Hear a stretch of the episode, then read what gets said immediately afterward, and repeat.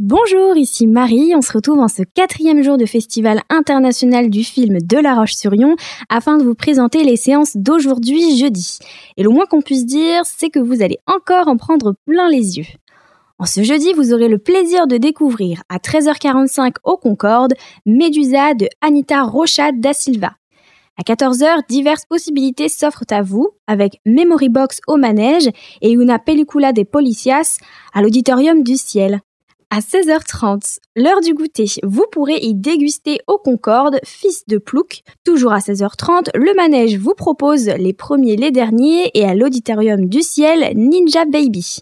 Pour terminer cet après-midi, à 16h45, retrouvez Jim Carrey avec un documentaire nommé L'Amérique démasquée sur le célèbre acteur américain et réalisé par Adrien Desnouettes, critique de cinéma qui sera présent et vous décryptera Jim Carrey dans les moindres détails.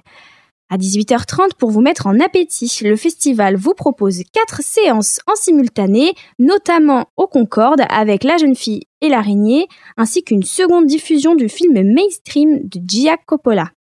Au manège à 18h30, vous pourrez y découvrir Wild Man, un film danois de Thomas Daneskov, et à l'Auditorium du Ciel, L'événement, un film fraîchement récompensé à la Mostra de Venise de Audrey Diwan et qui nous fera l'honneur de sa présence.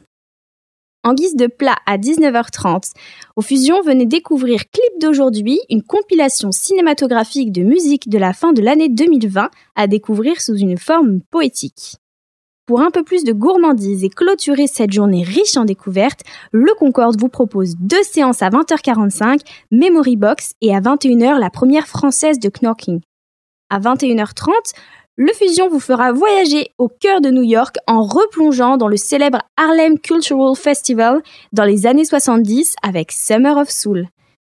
Pour finir la journée, en grande pompe, avant-première de Suprême à 21h au manège en présence de l'équipe et l'avant-première de Land of Dreams à 21h au ciel. C'était l'agenda présenté par Marie-Hélène étudiante en deuxième année de DUT Information et Communication.